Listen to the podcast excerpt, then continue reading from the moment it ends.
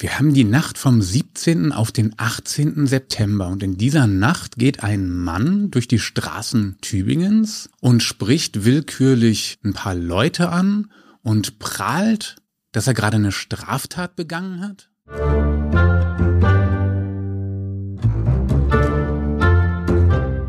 Am Gericht, der Gerichtspodcast des Schwäbischen Tagblatts aus Tübingen.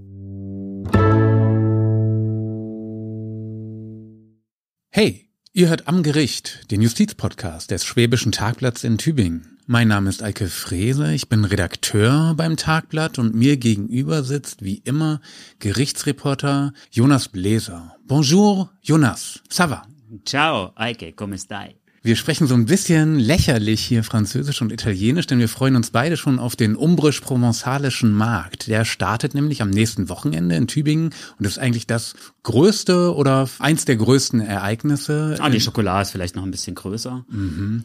Auf jeden Fall, es ist ein Markt, auf dem geht es um französische und italienische Lebensart und Spezialitäten. Ist nicht ganz billig. Es gibt da so Käses für ein Monatsgehalt eines normalen Redakteurs zu kaufen beispielsweise. Wir sind da ganz gerne, trinken Wein und treffen Menschen. Aber im vergangenen Jahr, am 17. September, war da was anderes bei diesem Fest. Dieses Fest ist wirklich ein großes. Da kommen die aus den Partnerstädten von Tübingen, Perugia und Aix-en-Provence die Händler und die Stadt ist voll. Es sind Tausende in der Stadt. Es ist auch noch der Stadtlauf am Tag und abends Freitagabend, Samstagabends wird heftig gefeiert dort. Es gehen ganz viele Leute in die Stadt, auch alle Kneipen sind voll. Und es ist eigentlich, ja, so eine sehr mediterrane Stimmung, wenn das Wetter mitmacht. In diesem speziellen Wochenende allerdings ist es für zwei Besucher dieses Festes zu einem Albtraum geworden. Wir haben die Nacht vom 17. auf den 18. September und in dieser Nacht geht ein Mann durch die Straßen Tübingens und spricht willkürlich ein paar Leute an und prahlt dass er gerade eine Straftat begangen hat? Es ist ein Mann, der ist auffallend elegant gekleidet, trägt einen Trenchcoat und der spricht einen jungen Mann an und sagt, er hätte gerade zwei abgestochen. Der glaubt ihm das erstmal nicht so richtig und hört da so hin und dann sieht er aber Blut auf dem Mantel dieses Mannes und dann kriegt er natürlich ein bisschen Angst und fragt erstmal nach und dann sagt er, ja, das sei aber legal, sei ja Notwehr gewesen. Und fragt dann den Studenten, wie er denn am besten jetzt zum Bahnhof kommt, auf irgendeinem Weg, der nicht so direkt ist. Dem wird's dann schon ein bisschen unheimlich und der wimmelt ihn dann ab und ruft direkt danach die Polizei. Mhm. Und unser Mann, bei dem vor allem dem Studenten auch aufgefallen ist, dass der so ein komisches, eigenartiges Grinsen auf dem Gesicht hatte, als er das erzählt hat, weswegen er das auch erstmal nicht glauben wollte. Ich meine, das ist für eine Situation, da kommt der einer entgegen und sagt, ich habe gerade zwei abgestochen und du denkst dir ja, okay, der spinnt doch oder so. Wildfremde Menschen in der dunklen Tübinger Innenstadt spricht dieser Mann an, am Rande dieses Markts, der zu diesem Zeitpunkt schon nicht mehr so wahnsinnig belebt ist. Prahlt er mit diesem Verbrechen, was er gerade begangen hat? Oder ist er total aufgewühlt und sagt, ich habe gerade ein Verbrechen begangen? Oder wie kann man sich diese Situation vorstellen, wo er jetzt auf diesen ersten beispielsweise zugeht und ihm sagt, ich habe gerade zwei Menschen abgestochen? Also das muss ja surreal gewesen sein. Der Zeuge hatte auf dem Markt gearbeitet, war gerade auf dem Heimweg und der hat das dem natürlich erstmal gar nicht geglaubt. Und dann hat er aber das Blut gesehen, das der am Mantel oder am Pulli hatte. Und der hat ihm auch das Messer gezeigt und hat dann gesagt, ja, das sei aber Notwehr gewesen. Mhm. Und der junge Student, der hat eigentlich super reagiert, wollte eigentlich gern versuchen rauszufinden, wo das passiert ist, um vielleicht noch Rettungskräfte einschalten zu können oder so. Wollte jetzt aber auch natürlich nicht so ganz direkt nachfragen, weil du weißt ja nicht, wie so jemand reagiert. Und der hat ihn dann eben gefragt, wie er schnell zum Bahnhof komme. Er müsse nach Reutlingen. Und der Student hat dann gesagt, die Müllstraße sei der einzige Weg. Und dann hat er gesagt, nein, er will einen anderen. Und dann haben die sich da quasi getrennt und der hat dann sofort die Polizei gerufen. Und dem hat er ja tatsächlich sogar auch das Messer gezeigt. Das Messer gezeigt und dann aber weiter und er hat es noch weiteren gezeigt, oder? Oder zumindest hat er weitere Leute noch angesprochen, als ob er nichts Besseres zu tun hätte nach so einer Straftat, als Menschen davon zu überzeugen, dass er gerade die Straftat auch begangen hat. Ja, also wirklich surreal ist das einzige Wort, was mir da einfällt. Also er hat später an einer anderen Stelle in der Innenstadt dann nochmal einen Studenten angesprochen und hat zudem gesagt, er hätte gerade zwei abgestochen. Das hat er aber nicht richtig verstanden. Der war auch betrunken, sondern der hat verstanden, ich habe zwei am Start. Und dann hat er ihm beglückwünscht und hat gesagt, ja gut.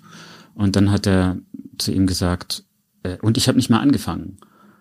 Und dann hat er das immer noch nicht kapiert und hat gesagt, ja, schön für dich. Mhm. Und die Begleiterin haben es aber verstanden, haben ihn dann so am Ärmel gezupft und haben sich so zurückfallen lassen. Und denen war das unheimlich, weil der einfach die ganze Zeit gegrinst hat. So haben sie es zumindest hinterher geschildert. Und dabei so tiefenentspannt gewirkt hat. Also der Student, der das erst falsch verstanden hat, der hat dann gesagt, naja, äh, das war so eine zusammenhanglose Kontaktaufnahme, wie das halt manchmal ist, wenn man spät nachts noch irgendwie mhm. unterwegs ist und man spricht irgendwie, junge Leute sprechen sich einfach mal irgendwie an. Und der habe total tiefenentspannt gewirkt und so ein glückliches, alkoholgeschwängertes Grinsen im Gesicht gehabt, hatte auch eine Bierflasche in der Hand. Also es war jetzt kein direktes Prahlen, hey, schaut her, wie geil ich bin, sondern alle haben es als seltsam und als unangemessen auch auf eine Art betrachtet. Gepflegtes Äußeres, hast du gesagt. Beschreib ihn noch mal ein bisschen. Das war jetzt nicht irgendwie offensichtlich ein Bankräuber oder Kioskräuber, der gerade auf der Flucht durch die Straßen der Stadt war. Also nach einer Flucht sah das ja überhaupt nicht aus, weil er hätte ja auch einfach weggehen können. Äh, hat er aber ja nicht gemacht, sondern hat sich noch relativ lange in Tübingen eben aufgehalten bis zu seiner Verhaftung. Zu der kommen wir auch gleich noch. Also nach einer Flucht sah das nicht aus, denn er hat ja offensichtlich noch Kontakt gesucht und schlenderte eher so durch die Stadt. Zum Äußeren also schlank, groß. Er trug an dem Abend einen Trenchcoat und hatte die Haare zu so einem Dutt hochgebunden hinten und sah aus wie jemand, der sich schick gemacht hat, um auszugehen in der mhm. Stadt. Mhm, okay, tiefenentspannter Mann, Blut auf dem Mantel, Messer gezeigt. Frage nach dem Bahnhof, nach Reutlingen, wo er hin will. Erreicht er denn den Bahnhof? Nein, den Bahnhof wird er nicht mehr erreichen. Die Nacht endet für ihn in einer Zelle im Polizeirevier Tübingen. Nach dem Treffen mit dem Studenten mit dem Verständigungsproblem und seinen beiden Begleiterinnen geht der Mann weiter und sie sehen, wie er auf die Neckarbrücke geht und dort stehen zwei Polizeiautos. Und zwischen diesen Polizeiautos geht er durch und setzt sich dann auf die Bank einer Bushaltestelle. Wieso sind da Polizeiautos nachts um drei in der Tübinger Innenstadt? Ja, es wird bereits nach ihm gesucht, denn er hat tatsächlich einen Mann niedergestochen und einen niedergeschlagen. Sein Opfer liegt zu dem Zeitpunkt im Schockraum im Klinikum und die Polizei sucht bereits nach ihm. Die haben auch schon eine Beschreibung. Und wie er dann da sitzt, an dieser Bushaltestelle, unweit der beiden Polizeiautos, wird auch eine Beamtin auf ihn aufmerksam und sagt, auf den passt doch die Beschreibung. Und dann nähern sich die Polizisten ihm und wollen ihn kontrollieren und fragen ihn nach dem Ausweis und den gibt er ihnen aber nicht. Was er stattdessen macht, ist, er will sich eine Zigarette anzünden. Und die sagen dann, was er denn da in der Hand habe. Und dann öffnet er die Hand, so beschreiben es die Polizisten, und in der Hand ist das Messer. Mhm. Und daraufhin fordern sie ihn natürlich auf, er soll sofort das Messer weglegen und das macht er erst nicht. Und sie haben einen Hund dabei und dann gehen sie mit dem Hund näher an ihn ran. Und dann lässt er das Messer fallen und sie bringen ihn zu Boden und nehmen ihn fest. Unglaubliche Geschichte jetzt schon, finde ich, weil dieser Mann scheint auf der einen Seite nach Hause zu wollen und einer gerechten Strafe entgehen zu wollen, sollte er der Täter sein. Auf der anderen Seite macht er jetzt aber gerade überhaupt keine Anstalten, irgendwie unverdächtig zu wirken, gerade in dieser Festnahmesituation. Ich will später mal wissen, was das für ein Typ ist und wie der eigentlich tickt. Gab es denn diese Tat jetzt? Du hast erzählt, es gab einen Mann, der niedergestochen wurde und es gab einen Mann, der niedergeschlagen wurde von diesem Menschen, den wir jetzt gerade verhaftet gesehen haben. Was ist da passiert? Also die beiden Opfer sind sehr gute Freunde. Sie sind hier aus Tübingen, engagieren sich in der Freiwilligen Feuerwehr und sind schon sehr lange sehr eng befreundet. Und die gehen eben an dem Abend gemeinsam aus, sind erst bei der Feuerwehr, trinken da was, dann gehen sie weiter, ziehen durch die Stadt, trinken noch mal eine Flasche Wein und kommen dann zu einer Kneipe, in der es oder beziehungsweise vor der es dann zu dieser für sie schicksalshaften Begegnung mit dem jungen Mann mit dem Grinsen im Gesicht kommen wird. Für unsere Zuhörerinnen und Zuhörer, die nicht aus Tübingen kommen, es ist eben gerade dieser umbrisch-provenzalische Markt. Das heißt, mehrere zehntausend Menschen sind über diese Tage verteilt in der Stadt. Die Gassen sind wirklich rappellvoll, wie man immer so schön sagt, mit Leuten, die haben Weingläser in der Hand. Überall gibt es Stände, entweder aus Italien oder aus Frankreich. Ein paar Tübinger Unternehmen sind auch dabei. Und es ist eine unglaubliche Jahrmarktsatmosphäre eigentlich, aber auf eine schöne und stilvolle Art. Also es ist eine sehr entspannte Partyumgebung eigentlich. Es wird viel Wein getrunken. Ähm, es gibt auch Musik und vor allem einfach, es ist wahnsinnig voll und eng. Und auch an dieser Stelle vor dem Kollegium, so heißt diese Kneipe, eine nette Studentenkneipe. Gegenüber ist dann noch ein altes katholisches Stift. Sieht's wirklich total lauschig und nett aus normalerweise und man hat einfach einen schönen Abend an so einem umbrisch-provenzalischen Markt. Für die drei Leute ist es aber nicht so ein gemütlicher Abend geworden. Ja, und für zwei davon hat er eben wirklich schrecklich geendet. Und was genau vor dieser Kneipe passiert ist, also die direkte Vorgeschichte der Tat, da hat sich dann das Tübinger Landgericht vier Verhandlungstage für Zeit genommen, um das eigentlich genau rauszubekommen. Denn wie häufig bei solchen Fällen ging nachher der Streit um die Deutungshoheit los und da waren die Positionen von Staatsanwaltschaft und Verteidigung weit auseinander.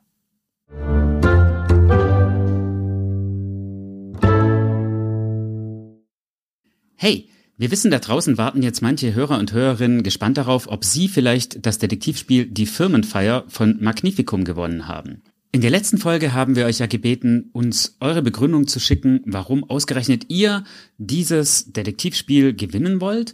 Und wir mussten dann allerdings losen, weil aus der Vielzahl der Einsendungen, da waren wirklich gute Begründungen dabei und wir konnten uns einfach nicht entscheiden. Also haben wir ausgelost und Eike verkündet jetzt die glücklichen Gewinner. Genau, der erste Gewinner, den wir zufällig ausgewählt haben, ist Yannick. Ich weiß gar nicht, woher der kommt. Yannick sagt, er interessiert sich für Wahrheitsfindung und Ermittlungsarbeit. Und das ist natürlich schon unterstützungswert genug. Aber zu allem Überfluss will er auch noch unbedingt irgendwann mal Staatsanwalt werden. Und so jemand braucht, finde ich, Detektivspiele. Er kriegt eine Version von unserem Magnificum-Spiel und wer hat noch gewonnen? Die zweite Gewinnerin kommt aus Mainz und zwar Sophie und sie hat uns eine richtig ausführliche Begründung geschrieben. Sie möchte es gerne ihrer Freundin und Arbeitskollegin schenken, die Mitte August Geburtstag hat. Das ist jetzt ein bisschen spät, aber sie kann es ihr ja vielleicht noch nachträglich schenken. Die beiden wohnen 200 Kilometer auseinander, lieben Escape Games und Deduktionsspiele und würden sich sehr, sehr freuen. Und wir freuen uns darauf, dass wir auch in Mainz gehört werden und deswegen kriegt Sophie natürlich auch eine Version. An dieser Stelle bitten wir natürlich wieder darum, uns fünf Sterne in der Podcast-App eurer Wahl zu geben. Das hilft uns tatsächlich. Und wir freuen uns auch über Feedback. Per Mail gerne an amgericht.tagblatt.de. Oder nutzt, wenn ihr bei Spotify seid, einfach die Spotify Feedback Funktion. Die haben wir für jede unserer Folgen freigeschaltet und da könnt ihr einfach nicht nur Sterne hinterlassen, sondern auch qualifizierte Antworten hinterlassen, was euch bei einer Folge gefallen hat oder vielleicht sogar nicht gefallen hat. Soll vorkommen.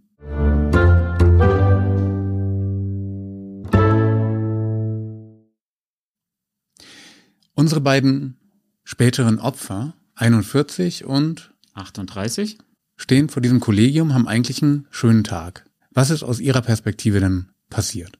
Also die hatten tatsächlich erstmal einen schönen Abend und im Kollegium ging der eigentlich auch ganz gut weiter. Der 41-Jährige ist dann immer mal wieder zum Rauchen rausgegangen. Wie viele Leute im Kollegium darf eben nicht geraucht werden und die Leute gehen dann vor die Tür zum Rauchen. Da gibt's auch extra einen Türsteher, dessen Job eigentlich vor allem darin bestand an diesem Abend, dafür zu sorgen, dass es da nicht zu laut wird. Denn wie alle Innenstadtkneipen, wo dann irgendwann Betrunkene vor der Tür stehen, haben die natürlich ein Lärmproblem. Also ist die Aufgabe des Türstehers dafür zu sorgen, dass es da nicht so laut wird. Und vor dieser Kneipe sind dann der Mann mit dem Grinsen und der 41-Jährige ins Gespräch gekommen. Soweit sind sich da noch alle einig. Und dieses Gespräch ist dann irgendwann auch lauter geworden, erhitzter geworden. Offensichtlich haben sie sich über irgendwas gestritten. Der Türsteher ist dann auch mal hingegangen und hat gesagt, hey Jungs, hier, so geht's nicht, ihr müsst jetzt leiser sein, äh, sonst müsst ihr gehen. Und worum es genau in diesem Gespräch ging, das ist so ein bisschen schwierig rauszubekommen, denn der 41-Jährige ist derjenige, der später von dem 25-jährigen schick gekleideten Mann niedergestochen werden wird. Der erinnerte sich nicht mehr so ganz genau dran. Der hatte nämlich auch schon ganz ordentlich getrunken. Und der spätere Angreifer beschrieb es im Prozess als ein Gespräch, das eigentlich eher belanglos gewesen sei und sie seien sich dann vor allem in die Haare geraten, weil er den Älteren immer mit Digger angesprochen hat. Jetzt ist der 41-Jährige etwas kräftiger unterwegs, also der hat einfach einen Bauch und hat so zumindest die Vermutung kam später im Prozess auf, das immer als dicker verstanden, also als Beleidigung. Und diesen ja, Jugendsprache-Ausdruck so, äh, eh Digger, wie geht's, was, was ist los, Digger und so, das hat der offensichtlich nicht gekannt und nicht äh, geschnallt und darüber sind die dann in Streit geraten. Interessant, aber für mich noch kein hinreichender Grund, dann irgendwann mal ein Messer ins Spiel zu bringen. Wie haben es die anderen Beteiligten denn wahrgenommen in dieser Situation? Also der Türsteher hatte das mitbekommen, so am Rande und hatte dann irgendwann zu den beiden gesagt, so jetzt ist Schluss. Und unseren schicken Mann, den 25-Jährigen, kannte er. Er kannte ihn von früher, äh, aus der gemeinsamen Schulzeit und hat dann irgendwann zu ihm gesagt auf Türkisch, beide sprechen Türkisch, er solle sich jetzt entschuldigen und dann wäre jetzt endlich mal Ruhe. Und daraufhin habe sich der Jüngere auch entschuldigt und habe gesagt, hey komm, gib mir die Hand dicker. Mhm was dann der andere verweigert hat. Aber jedenfalls war dann kurz Ruhe und für den Türsteher war offensichtlich die Situation damit erstmal erledigt. Der 41-Jährige war allerdings weiterhin sehr erbost offenbar und was dann geschehen ist, da gibt es sozusagen nur die Version des Täters, der sagt nämlich, er habe dann zu dem Mann gesagt, es täte ihm leid, Digger und so. Und der habe daraufhin gesagt, pass mal auf, mein Kleiner, jetzt rufe ich gleich mal die Polizei. Mhm. Und jetzt kommen wir zurück zu dem, was auf jeden Fall sicher ist nämlich, dass der 41-Jährige und sein Freund dann beschlossen haben, jetzt reicht's, sie gehen nach Hause. Das Diese war, beiden freiwilligen Feuerwehrmänner, ne? Genau. Mhm. Sie haben dann beschlossen, sie gehen jetzt nach Hause, haben noch ein Taxi gerufen, war klar, sie wollen mit dem Taxi heim und da müssen sie aber erst hinlaufen, wo sie dann das Taxi treffen und sind dann losgelaufen vom Kollegium, die Kollegiumsgasse entlang. Das muss so gegen halb zwei gewesen sein. Mhm. Und dann schildern die Opfer des folgendermaßen. Plötzlich, also der 41-Jährige lief etwas voraus, der 38-Jährige wohl etwas hinter ihm. Und plötzlich hat der 38-Jährige einen Schlag abbekommen, der ihn kurzfristig wohl ausgenockt hat. Er hat aber wohl seinem Freund noch eine Warnung zugerufen, denn der fing dann sofort an zu rennen und rannte los, bog dann links Richtung Marktplatz in die Hirschgasse ein. Und hinter ihm rennt der Mann mit dem Trenchcoat ihm schnell hinterher. Und das weiß man so genau, weil man das nämlich sehen konnte auf einem Video. Da gibt es ein Bettengeschäft, das eine Kamera hat und die filmt auch einen kleinen Teil der Straße. Und darauf war dann genau zu sehen, wie erst der 41-Jährige wegrennt, so mhm. schnell er kann, und der andere ihm hinterher und beide biegen in diese Hirschgasse ein. Und was passiert dann da? Das ist vor dieser alten Apotheke die jetzt gerade noch leer steht, aber es ist eine legendäre mittelalterliche Apotheke. Mhm.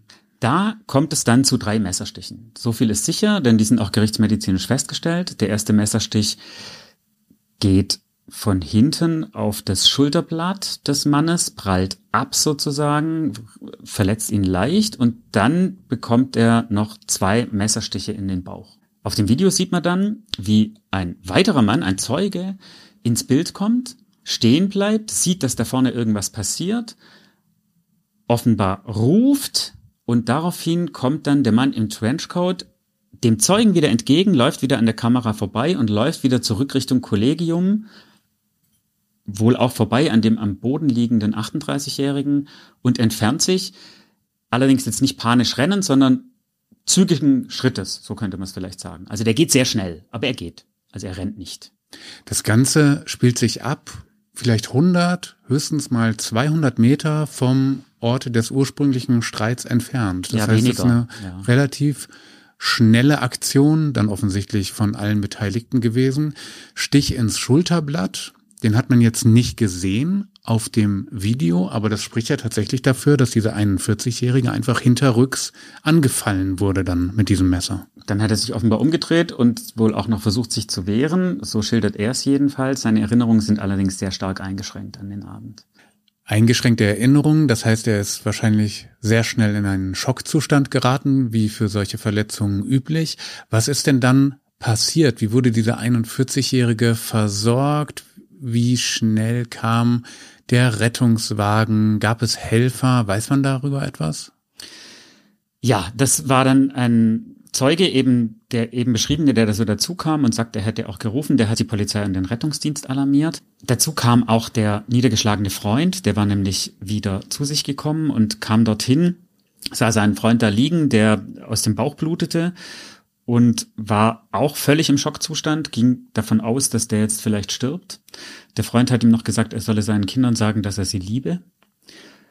Es kam auch nochmal der Türsteher ins Spiel, denn es ging dann drum, dass man jetzt ja den schnell versorgen muss und der Zeuge hatte das dann auch begonnen, hatte aber keinen Erste-Hilfe-Kasten. Daraufhin ist der Türsteher zu seinem Auto gelaufen, das um die Ecke geparkt war, und hat dort den Erste-Hilfe-Kasten geholt und dorthin gebracht, mhm. um bei dieser Versorgung zu helfen. Und dann kam auch der Rettungswagen, die Polizei war dann auch da und der Mann wurde ins Klinikum gebracht und dort versorgt. Glück im Unglück wäre jetzt zu viel gesagt, aber er, ähm, er wurde auf jeden Fall fachmännisch versorgt dann. Ja, und hinterher hat sich auch herausgestellt, diese Stiche haben keine lebenswichtigen Organe verletzt. Also der hat sehr großes Glück gehabt. Also alle Beteiligten haben großes Glück gehabt, muss man in dem Fall sagen. Denn er konnte auch schon relativ bald wieder aus der Klinik entlassen werden. Vielleicht sagen wir an der Stelle jetzt mal noch was zu den Folgen so einer Tat für die Opfer. Der Prozess hat ungefähr acht Monate nach der Tat stattgefunden. Der Mann hatte da immer noch Schmerzen von den Stichen. Er hat die nicht permanent gehabt, aber immer wieder bei der Arbeit.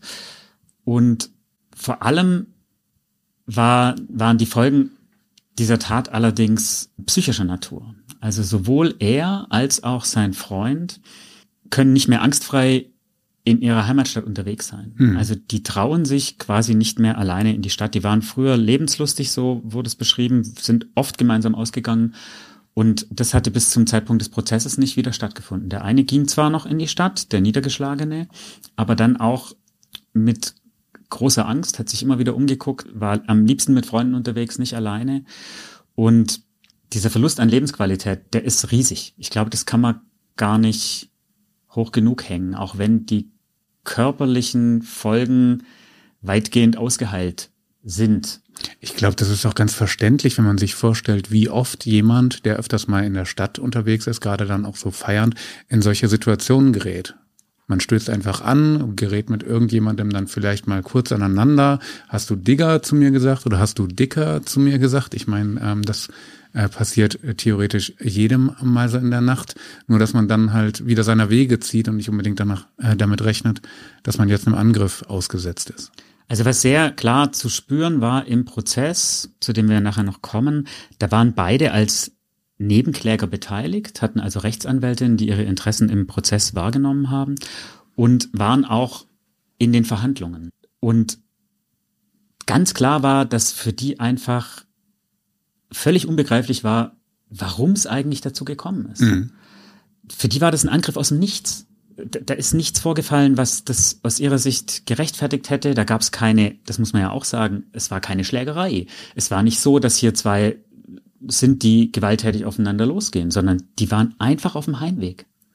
Das kam für die wirklich aus heiterem Himmel, dieser Angriff. Und das hat die wahnsinnig beschäftigt, so mein Eindruck, dass sie dafür keine wirkliche Erklärung haben. Und wenn man sich das mal überlegt, man fühlt sich in Tübingen eigentlich sehr sicher. Es ist eine der sichersten Ecken der Republik. Wir haben eine Kriminalitätsrate, die im Vergleich mit anderen Städten vergleichbarer Größe, mit auch mit vielen jungen Leuten, was eben in einer Studentenstadt bedeutet, das sind mehr junge Männer in einem Alter, die ähm, eher zu äh, gewalttätigen Straftaten neigen, als wenn das jetzt lauter Rentner sind, haben wir sehr wenige schlimme Verbrechen. Und die haben sich hier immer sicher gefühlt. Und dieses Sicherheitsgefühl, das ist denen in dieser Nacht komplett genommen worden. Weil sie dem späteren Täter unter anderem in diesem Moment gar kein Motiv unterstellen konnten. Sie konnten mit nichts rechnen. Der Angriff kam für sie aus heiterem Himmel. Und deswegen ist für uns natürlich umso interessanter, was für ein Motiv hatte denn dieser Mann, den letztendlich da noch richtig einen mitzugeben, und zwar so mitzugeben, dass sie auch daran hätten sterben können. Sag mal, dieses Messer, das war jetzt ein paar Mal schon im Spiel. Was war das für eins? Also es war kein Schlachtermesser oder sowas, sondern es war ein Taschenmesser mit einer sechs Zentimeter langen Klinge. Das ist jetzt nicht ungewöhnlich lang. Ich würde mal sagen, so ein Schweizer Taschenmesser, da sind wir ungefähr in dem Bereich. Mhm. So ein Messer reicht trotzdem aus, um jemanden zu töten im Extremfall. Es war ein Stich von hinten in den Rücken und dann noch zwei Stiche in den Bauch. Für mich riecht das schon so ein bisschen nach versuchtem Mord. Ist es so? Also die Staatsanwaltschaft hat es so gesehen, denn die hat dann Anklage erhoben wegen versuchtem Mord.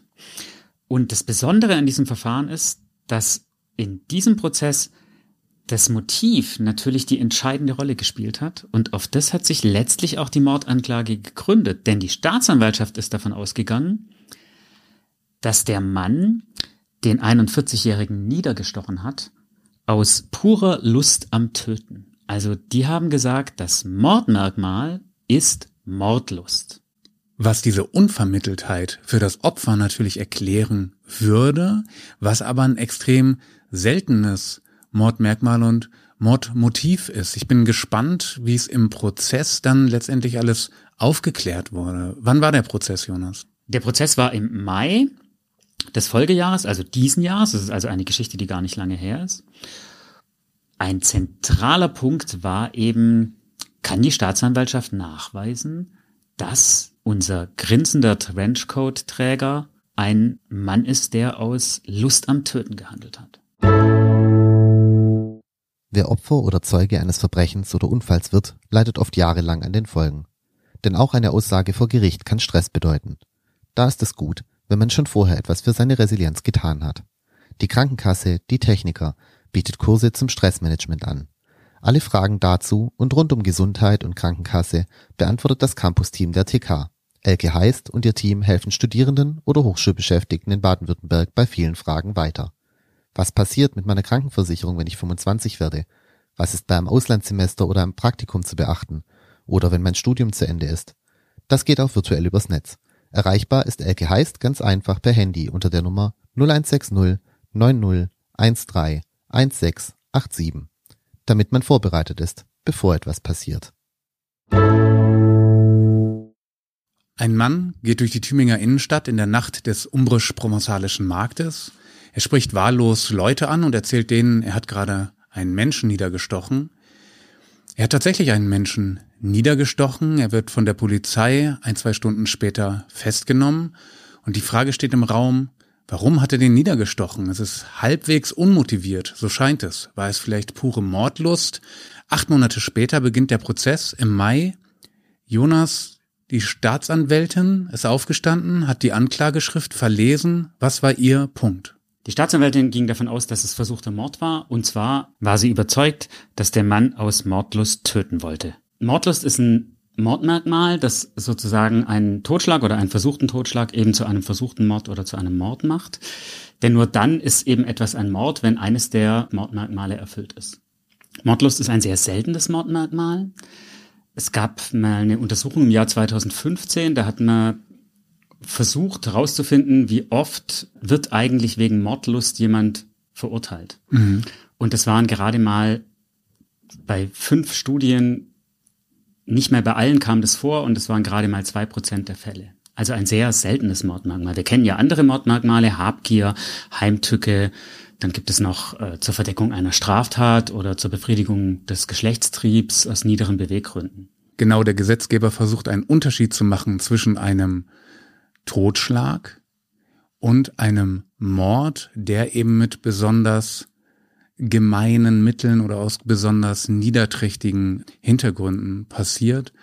Ich habe gelesen, dass beispielsweise auch so etwas wie Mord aus Profilierungssucht dazugehören kann. Das wäre dann einer dieser sogenannten niederen äh, Mordmerkmale, wenn man irgendwie seine Jungs beeindrucken will oder wie auch immer. Ähm, auch Ehrenmord, Blutrache beispielsweise wird auch öfters mal darunter gezählt, habe ich gelesen.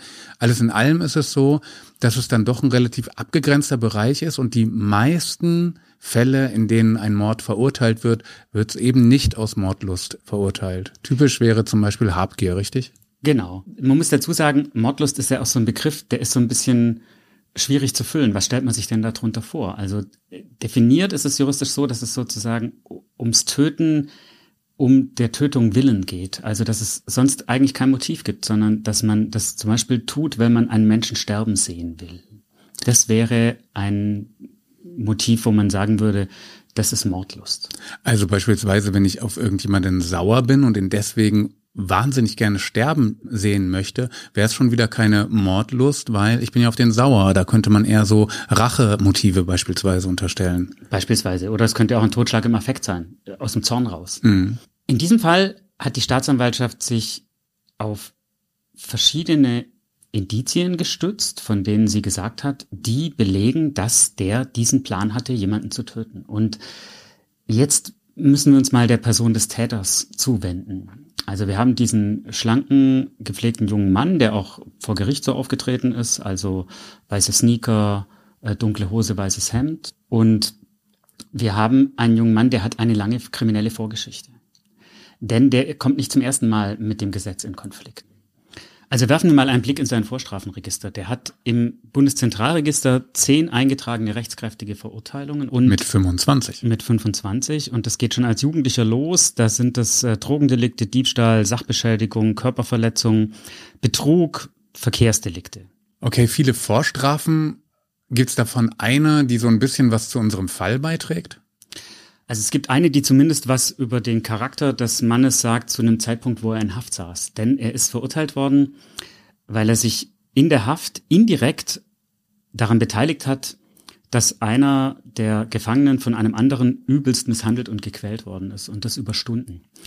Das muss man sich so vorstellen, die Zellen liegen ja nebeneinander und über die Fenster können die natürlich kommunizieren. Und unser jetziger Angeklagter war mit einem anderen in der Nachbarzelle und die haben quasi dem immer Anweisungen gegeben, wie er seinen Mithäftling quälen soll. Haben ihm nur gesagt, frag ihn das und wenn er eine falsche Antwort gibt, gib ihm sofort eine. Dann haben sie ihn immer wieder in den Schrank gesperrt und er war da ja nicht direkt dran beteiligt, weil er war ja in der Nachbarzelle, aber er hat das mit orchestriert, so kann man es vielleicht sagen. Merkwürdige Geschichte. Das war im Jugendgefängnis, ja. Wie konnten Sie ihm denn das nachweisen? A und B, was ist daran strafbar, einen Menschen nicht zu quälen, sondern über ein Gefängnisfenster hinweg die Anweisungen zu geben, wie man den anderen denn jetzt äh, zu quälen hat? Also rausgekommen ist es, weil sich der gequälte Häftling dann jemandem vom Vollzug offenbart hat, dass das eben passiert ist. Und strafbar ist es deswegen, weil er eben als Mittäter da gehandelt hat. Also er hat ja mit Anweisungen gegeben, was mit dem zu passieren hat und damit war er eben auch an der Tat beteiligt. Mhm. Also er wurde dann verurteilt wegen Beihilfe zur Körperverletzung, denn was da in dieser Nachbarzelle abgelaufen ist, war wirklich grauenhaft. Also die haben den gezwungen, die Toilettenbürste abzulecken, der wurde immer wieder geprügelt. Das muss wirklich Psychoterror gewesen sein. Also schon mal eine deutliche sadistische Ader, die ihm bereits nachgewiesen wurde. Wie hat die Staatsanwältin im aktuellen Fall denn den Vorwurf der Mordlust genau begründet? Ja, den denkt die sich natürlich nicht aus und eine schreckliche Vorgeschichte von Taten in der Vergangenheit rechtfertigt das natürlich auch nicht. Ein zentrales Beweismittel für sie waren Videos, die auf dem Handy des Angeklagten gefunden wurden. Das eine war ein Video, wo er sich im Zug selber gefilmt hat und auf diesem Video ist zu sehen, wie er verschiedene Schnittverletzungen an seinem Körper zeigt und dabei so ein bisschen angeberisch erklärt, ja, so sieht man aus, wenn man in einer Messerstecherei war. Also ein Schnitt am Hals, an der Schulter und noch an anderen Stellen. Und das zweite Video war eigentlich das Entscheidende. Da sieht man nämlich in Unterhemd in einer Küche sitzen, die Küche der elterlichen Wohnung. Und da berichtet er davon, dass gerade jemand versucht habe, bei ihm in der Wohnung einzubrechen. Er sei allein zu Hause gewesen und sei dann in die Küche gegangen und habe sich ein Messer geholt, habe aber auch die Polizei gerufen. Und dann sagt er, ich hätte mir so gewünscht, dass der Typ reingekommen wäre, dann hätte ich ihn abgestochen und ich wollte schon immer mal jemand legal töten. Hm. Damit endet das Video. Und im Gerichtssaal wurde das gezeigt, das war sehr schwer zu verstehen, aber das war der Satz, der da gefallen ist. Und dann hat sie eben gesagt, na ja, das, was er da schildert, genau diese Situation hat er an dem Abend versucht herzustellen. Er hat einen Streit provoziert, dann kam es zu einer Auseinandersetzung, wo er zugestochen hat und das Ganze wie er es danach dann auch dem einen Studenten erzählt hat, sei Notwehr gewesen.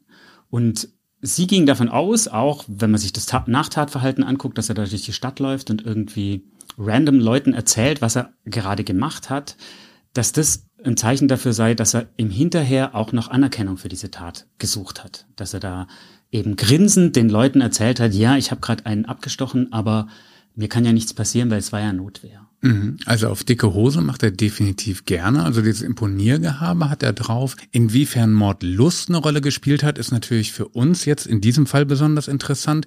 Ich möchte jetzt mal die einzelnen Anwürfe abarbeiten, die die Staatsanwältin ihm entgegengehalten hat. Wir haben zum einen dieses völlig unmotivierte. Ich meine, die Provokation vor dieser Kneipe war jetzt nicht so, dass auch nur irgendjemand, der noch bei Trost ist, dann ein Messer zieht und dem Menschen hinterher rennt. Wie haben sich im Laufe des Prozesses er oder sein Verteidiger geäußert, warum er das überhaupt gemacht hat? Für die Staatsanwaltschaft war es eine reine Schutzbehauptung, dass man wegen irgendeinem so dicker, dicker Missverständnis jemandem, egal wie sauer der reagiert, hinterherläuft und den dann niedersticht. Der Angeklagte hat den Abend so geschildert. Er ist erstmal mit einem Freund unterwegs gewesen. Sie haben eine Flasche rumgetrunken. Er hat also auch ordentlich was Intus gehabt.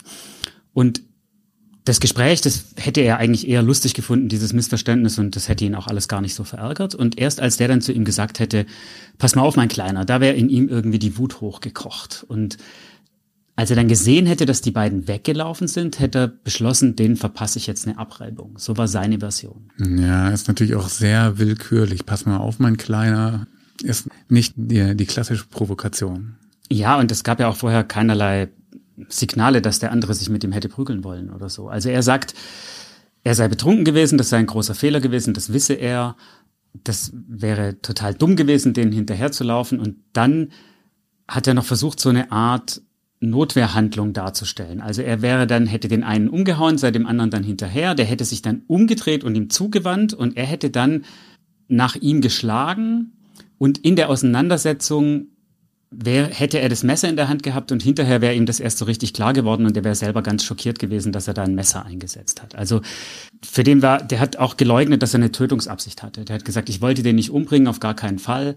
Äh, es tut mir alles ganz furchtbar leid. Mhm. Er hat sich übrigens auch bei den Opfern entschuldigt, die haben allerdings die Entschuldigung nicht angenommen. Ja, also was man mal feststellen kann, Diagnose kurze Zündschnur beim Angeklagten, gleichzeitig so eine ziemlich schnell gekränkte Ehre, würde ich jetzt auch mal diagnostizieren. Und das ist ja nun auch mal Fakt, ein Messer in der Hose. Ich finde, das ist schon eine relativ toxische Mischung. Hat er sich ein bisschen dazu geäußert, warum er mit einem Messer durch die Stadt läuft, wenn er vielleicht eh schon ähm, eher zur aggressiven Hälfte der Bevölkerung zählt und auch noch ein bisschen was getankt hat? Also das Messer, hat er gesagt, hat er aus Angst dabei.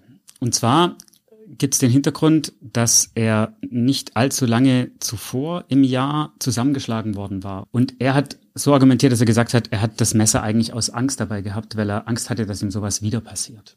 Letztlich hat er versucht, es auch so zu erklären, dass es vor allem am Alkohol lag, dass er an dem Abend eben auch sehr viel getrunken hatte. Das ist auch tatsächlich festgestellt worden. Morgens um halb sechs hat man einen Alkoholtest gemacht und wenn man das zurückrechnet, dafür hatten sie dann eben auch einen medizinisch-psychiatrischen Sachverständigen da, der das getan hat. Es geht dann darum, wie viel Alkohol hat jemand zum Zeitpunkt der Tat intus und könnte das zu einer verminderten Schuldfähigkeit führen. Und der hat zurückberechnet, dazu muss man wissen, dass Gutachter immer sozusagen den für den Angeklagten günstigsten Alkoholwerten nehmen. Also die dürfen ja nicht mit ihrer Aussage jemanden belasten, sondern es geht darum, dass es auch sein kann, dass ein Alkoholwert je nach Abbaugeschwindigkeit und je nachdem, wie viel er wirklich vorher getrunken hat, weil das weiß man ja nur aus seinen eigenen Aussagen. Und der kam auf einen Wert von 2,4 Promille. Die Frage, ob das allerdings die Steuerungsfähigkeit beeinträchtigt, hängt natürlich auch davon ab, was jemand gewohnt ist zu trinken. Und was völlig klar ist, ist, dass der Angeklagte ein heftiges Alkoholproblem hat. Er hat nämlich schon mit elf angefangen zu trinken und hat danach eben auch viele Drogen genommen, hat zwischendrin auch Therapien gemacht, war, was die anderen Drogen anging, offenbar auch clean, hat aber im Gefängnis, sagt er, wieder alle möglichen Drogen eingeworfen und danach wurde es immer schlimmer. Zu dem Zeitpunkt der Tat war er ja draußen, stand noch unter Führungsaufsicht und hatte auch einen Job, hat gearbeitet, war aber allein zu Hause, weil seine Familie im Urlaub war, bei der er noch lebte. Und er hat gesagt, damals hat er wieder angefangen zu trinken, etwa eine Flasche Rum am Tag. Und das Video, hat er das dann auch mit einer Flasche Rum-Intus gedreht? Ähm, hat er sich da irgendwie mal gerechtfertigt, warum er solche sadistischen Fantasien dann ja auch offenbar mehrfach schon entweder ausgelebt oder zu Protokoll gebracht hat? Auf der anderen Seite muss man natürlich tatsächlich sagen, solche Videos tauchen in Deutschland wahrscheinlich hunderttausendfach auf, gerade auf äh, den Smartphones von irgendwelchen Heranwachsenden und die haben fast gar nichts damit zu tun, wie die sich dann im Alltag verhalten. Also er hat was gesagt zu den Videos. Er hat gesagt, die Verletzungen, die er da gezeigt hat, die angeblich von einer Messerstecherei stammen würden, die hätte er sich selber beigefügt. Und er hätte Aufmerksamkeit erregen wollen. Und die Videos habe er an Wildfremde geschickt per Snapchat. Dann hat er gesagt, ich wollte auf Gangster machen, das ist ziemlich armselig, aber so war es eben. Das war seine Erklärung für die Videos. Genauso für dieses Video mit der, mit der Tötungsfantasie. Sein Verteidiger hat ähnlich argumentiert wie du übrigens gerade eben. Er hat nämlich gesagt, ja, also solche Videos gibt's wirklich überall auf Handys von Heranwachsenden, wo die irgendwelchen prahlerischen Quatsch erzählen und das wäre als Beweismittel ja mehr oder weniger untauglich. Ja, von Heranwachsenden schon. Ich meine, er ist jetzt halt mal 25. Ähm, hat der psychiatrische Gutachter eigentlich was da drüber gesagt, zufällig? Ob da vielleicht irgendwie so ein Entwicklungsdefizit ist oder so? Ich meine, ein bisschen rumpausen, das passiert auch noch 40-Jährigen, aber das dann auch irgendwie auf so eine ganz komische Art in solchen Formaten zu machen und dann da alleine durch die Stadt zu tigern und das ein oder andere davon auch in die Tat umzusetzen, das ist natürlich auch ein bisschen freaky. Nee, der Gutachter hat dazu explizit das so nicht gesagt. Da ging es vor allem darum, dass er nochmal ähm, rückrechnet, wie das mit dem Alkohol ist. Und dann ging es eben drum, gibt es Hinweise auf eine psychotische Störung oder sonst was? Und das hat er alles nicht gefunden. Der hat sich allerdings auch nicht von ihm explorieren lassen. Also dessen Einschätzung beruhte nur aufgrund des Prozesses und dem, was er an Akten hatte.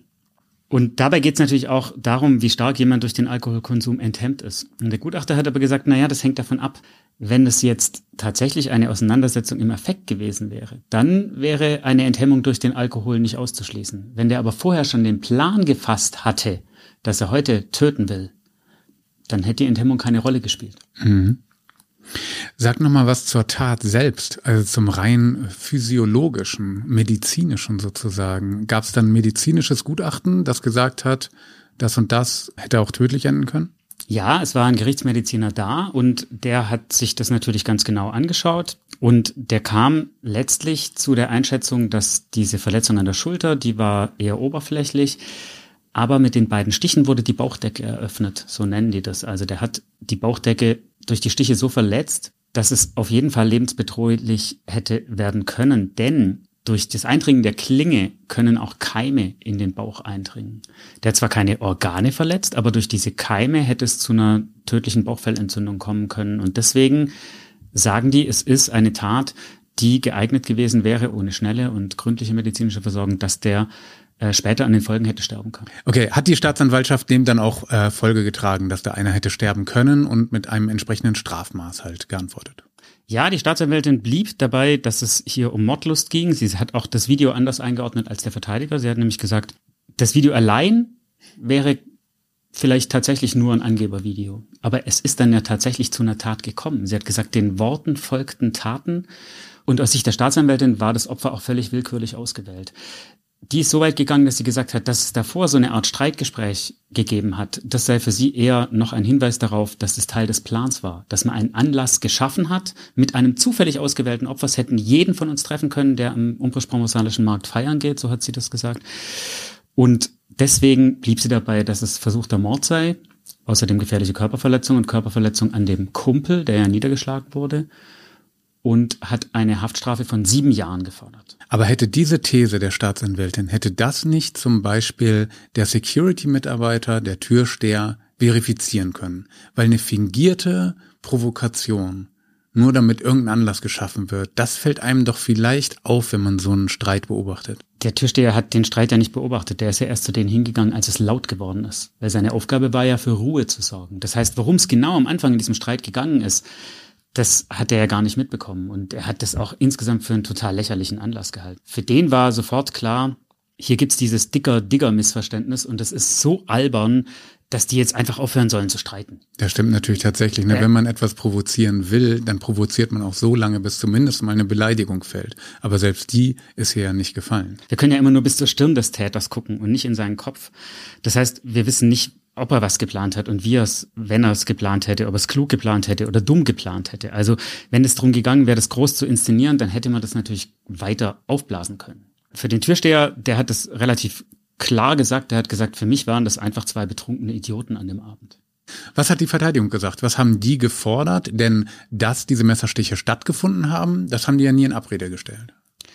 Nee, im Großen und Ganzen haben sie das äußerliche Geschehen ja eingeräumt, auch der Angeklagte. Vor der Verteidigung hat aber auch noch die Nebenklage ihre Anträge gestellt. Und die ist über die Forderung der Staatsanwaltschaft noch hinausgegangen. Für die war es glasklar ein versuchter Mord aus Mordlust und die haben sogar neun Jahre gefordert. Die haben nochmal sehr eindrücklich geschildert die Folgen für die Opfer, über die wir vorhin auch schon gesprochen haben. Auch für deren Familien übrigens. Es gibt ja immer noch so eine Viktimisierung über das eigentliche Opfer hinaus. Die Familien sind davon natürlich auch betroffen und die Freundeskreise sind davon betroffen. Die alle sind Betroffene dieser Tat. Und das haben die nochmal ganz klar herausgestellt. Die Verteidigung wiederum hat gesagt, also das ist höchstens gefährliche Körperverletzung. Denn es ist überhaupt nicht nachgewiesen, dass es überhaupt einen Mordplan gab. Und aus ihrer Sicht war noch nicht mal klar, ob es nicht vor den Stichen schon eine körperliche Auseinandersetzung gegeben hat. Denn das hat nun auch keiner so richtig gesehen. Was ist vor den Stichen passiert? Der Angeklagte hat gesagt, das sei sozusagen wie eine Schlägerei gewesen und er habe dann ja aus Angst zugeschlagen, was natürlich dem widerspricht, dass er dem hinterhergerannt ist und vorher noch erklärt hat, er will dem eine Abreibung verpassen. Aber es sei eben ein dynamisches Geschehen, von dem man nicht genau wisse, wie es gelaufen sei. Und es sei auch so, dass wenn es Stiche gegeben hat, habe der ja von alleine aufgehört, was ein Rücktritt von der Tötungsabsicht wäre. Und damit würde der Vorwurf des versuchten Totschlags auch wegfallen. Und die Verteidigung hat gesagt, also drei Jahre, sechs Monate seien angemessen. Wie hat das Gericht jetzt entschieden nach diesen vier Verhandlungstagen? Das Gericht hat ihn letztlich verurteilt wegen versuchtem Totschlag, gefährlicher Körperverletzung und Körperverletzung und zwar zu viereinhalb Jahren Gefängnis. Die Richter sind nicht davon ausgegangen, dass es Mordlust war. Sie sagen, das ist nicht nachweisbar. Es ist eben nicht so, dass er sich wahllos ein Opfer ausgesucht hat, weil sonst hätte er auch den niedergeschlagenen 38-Jährigen, der schon am Boden lag, erstechen können und dann weggehen. Er ist aber dem hinterhergelaufen, mit dem er vorher einen Streit hatte. Und sie sind auch nicht der Verteidigung gefolgt, dass es sozusagen ein Rücktritt vom versuchten Totschlag war. Denn sie haben gesagt, naja, warum hat er aufgehört? Er hat aufgehört, weil da ein Zeuge dazu kam und Hey gerufen hat. Sie gehen aber davon aus, dass er zumindest billigend in Kauf genommen hat, sein Opfer zu töten. Denn wenn man jemanden mit einem Messer in den Bauch sticht, dann weiß man eigentlich, dass das tödlich enden kann. Und sie haben ihn noch verurteilt, dass er dem Niedergestochenen 25.000 Euro Schmerzensgeld zahlen muss und dem Niedergeschlagenen 1000 Euro.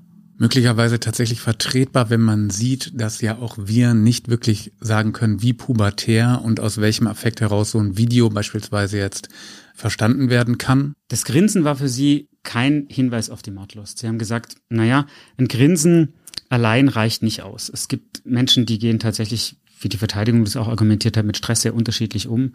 Und wir wissen nicht, was dieses Grinsen letztlich bedeutet hat. Wie ist er denn mit dem Stress des Prozesses umgegangen? Hat er denn noch irgendwas gesagt? Kurz vor Urteilsverkündung wird dem Angeklagten ja immer noch das Wort eingeräumt, ob er es dann ergreift oder nicht, ist seine Sache. Was hat er gemacht? Er hat es ergriffen. Er hat nochmal gesagt, dass er die ganze Sache furchtbar traurig findet und dass er selber über den Vorwurf der Mordlust total erschrocken sei. Er hätte auch eine Familie, er komme nicht aus der Hölle, er werde hier entmenschlicht in diesem Verfahren. Und er hat auch noch gesagt, hätte ich gewusst, wie der Abend endet, dann wäre ich an dem Tag gar nicht rausgegangen. Aber hat er sich vielleicht mal entschuldigt während des Prozesses oder vielleicht auch mal ganz am Ende nochmal gesagt, dass er auch einschätzen kann, was er da angerichtet hat? Also er hat im letzten Wort nochmal gesagt, dass ihm das Opfer wirklich leid getan hätte, als er den Gerichtssaal zum ersten Mal betreten hat. Er hat sich auch bei beiden entschuldigt, aber die haben die Entschuldigung nicht angenommen. Wir wünschen auf jeden Fall unseren freiwilligen Feuerwehrleuten, die da in dieser Nacht völlig unvermittelt Opfer eines Verbrechens wurden, dass sie irgendwann gut damit umgehen lernen. Ja, und dass sie irgendwann diese Lebensqualität zurückkriegen, die ihnen der Mann mit dem Trenchcoat genommen hat. Denn in seiner eigenen Heimatstadt sich nicht sicher fühlen zu können, ist wirklich ein furchtbares Gefühl. Und rein objektiv betrachtet ist natürlich die Wahrscheinlichkeit, dass einem sowas passiert, die ist eigentlich verschwindend gering. Nur sich das bewusst zu machen, wenn man sowas mal erlebt hat, das ist, glaube ich, wirklich schwierig und da wünsche ich Ihnen von Herzen alles Gute. Da geht's einfach diese beiden Realitäten. Die Realität eines Traumatisierten ist einfach nicht die gleiche Realität wie die eines nicht Traumatisierten. Insofern lasst ihr euch auch nicht davon abschrecken, dass es solche Fälle einfach gibt. Tübingen ist im Normalfall eine wirklich tolle, sichere Stadt, in der ich gerne nachts ausgehe und in der ich so etwas definitiv nicht erleben möchte. Passt also auf euch auf da draußen.